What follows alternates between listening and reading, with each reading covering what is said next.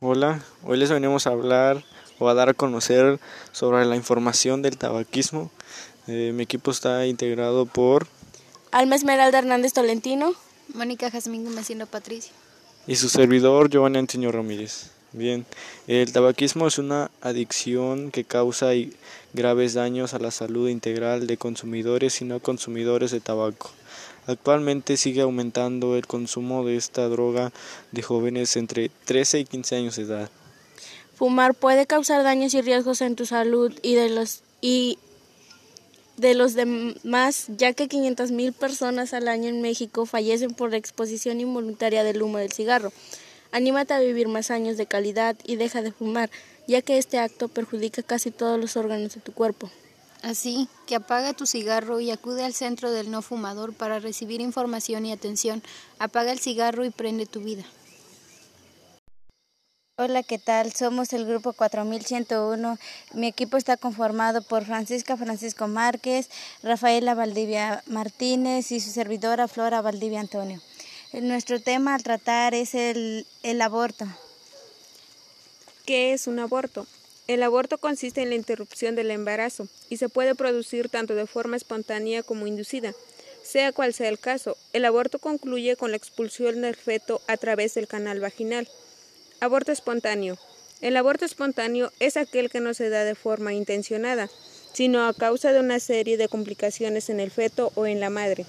Generalmente ocurre durante las 12 primeras semanas de gestación y no precisa de ningún tipo de intervención quirúrgica, pero a partir de la semana 20 pasa a denominarse muerte fetal. La tasa de abortos espontáneos se encuentra entre el 15 y el 20% entre aquellas mujeres que saben que están embarazadas. Causas de un aborto espontáneo. Hay que tener en cuenta que más de la mitad de los óvulos fecundados no son viables y se expulsan de forma espontánea.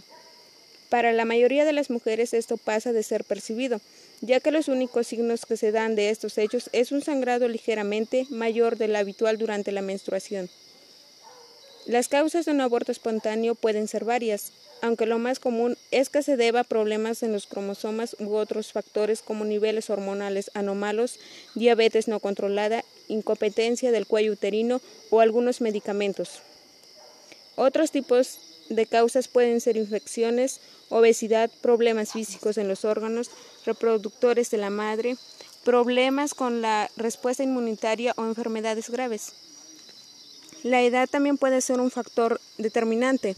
A mayor edad, mayor es la probabilidad de sufrir un aborto espontáneo, especialmente a partir de los 40 años. El haber sufrido un aborto espontáneo anteriormente puede aumentar las posibilidades de volver a sufrirlo.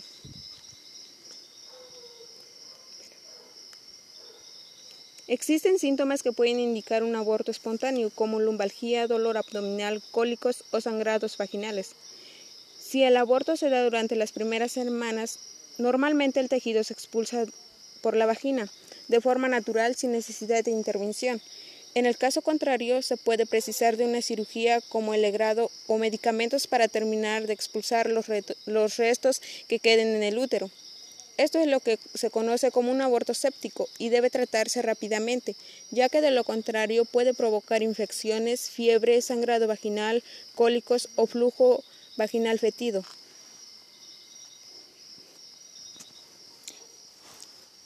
Muerte fetal. Cuando el aborto ocurre con posterioridad a las 20 primeras semanas de gestación se conoce como muerte fetal y en estos casos siempre se requiere de cirugía para extraer el feto del útero. En un caso extraordinario puede solo ocurrir en menos de 1% de los embarazos. Los primeros síntomas de una muerte fetal se suelen mostrar al detectar un menor movimiento del bebé o espasmos y dolores en la pelvis, la espalda o en el vientre. Factores como el tabaquismo y la hipertensión arterial. Aborto inducido. El aborto inducido es aquel que se realiza por propia voluntad de la mujer. Hay dos formas de interrumpir un embarazo. Una de estas formas es aborto médico. Se toma un medicamento para llevar a cabo el aborto. Solo se puede hacer durante las nueve primeras semanas de embarazo. El más común es la mifepristona, una hormona que bloquea la progesterona. Este y otros medicamentos se toman durante las tres sesiones en una clínica bajo la supervisión de un médico y pueden surgir algunos sangrados vaginales a causa de los medicamentos. Otros efectos de este tratamiento son cólicos, diarrea o malestar estomacal. En raras ocasiones, fiebre alta. El aborto médico tiene una efectividad del aproximadamente 97%. Aborto quirúrgico. Se realiza la cirugía para extraer el feto. Existen dos métodos frecuentes de aborto quirúrgico. Una de estas es aspiración con vacío manual. La aspiración con vacío manual se puede hacer durante las primeras 12 semanas de embarazo y consiste en la extracción de tejido que contiene el útero con un instrumento succionador de manera manual. La otra es dilatación e evacuación. Este tipo de aborto quirúrgico se puede practicar tras el primer mes de embarazo, pero siempre antes de la semana 13. Consiste también en la extracción del tejido que, reviste el útero que se realiza a través de una máquina. En ambos casos se dilata el cuello del útero y se introduce un tubo a través del cual se succiona todo aquello a eliminar para complementar el aborto. Tras esta operación pueden surgir otros sangrados, así como cólicos menstruales. La efectividad del aborto quirúrgico es cercana al 100%. Después de un aborto.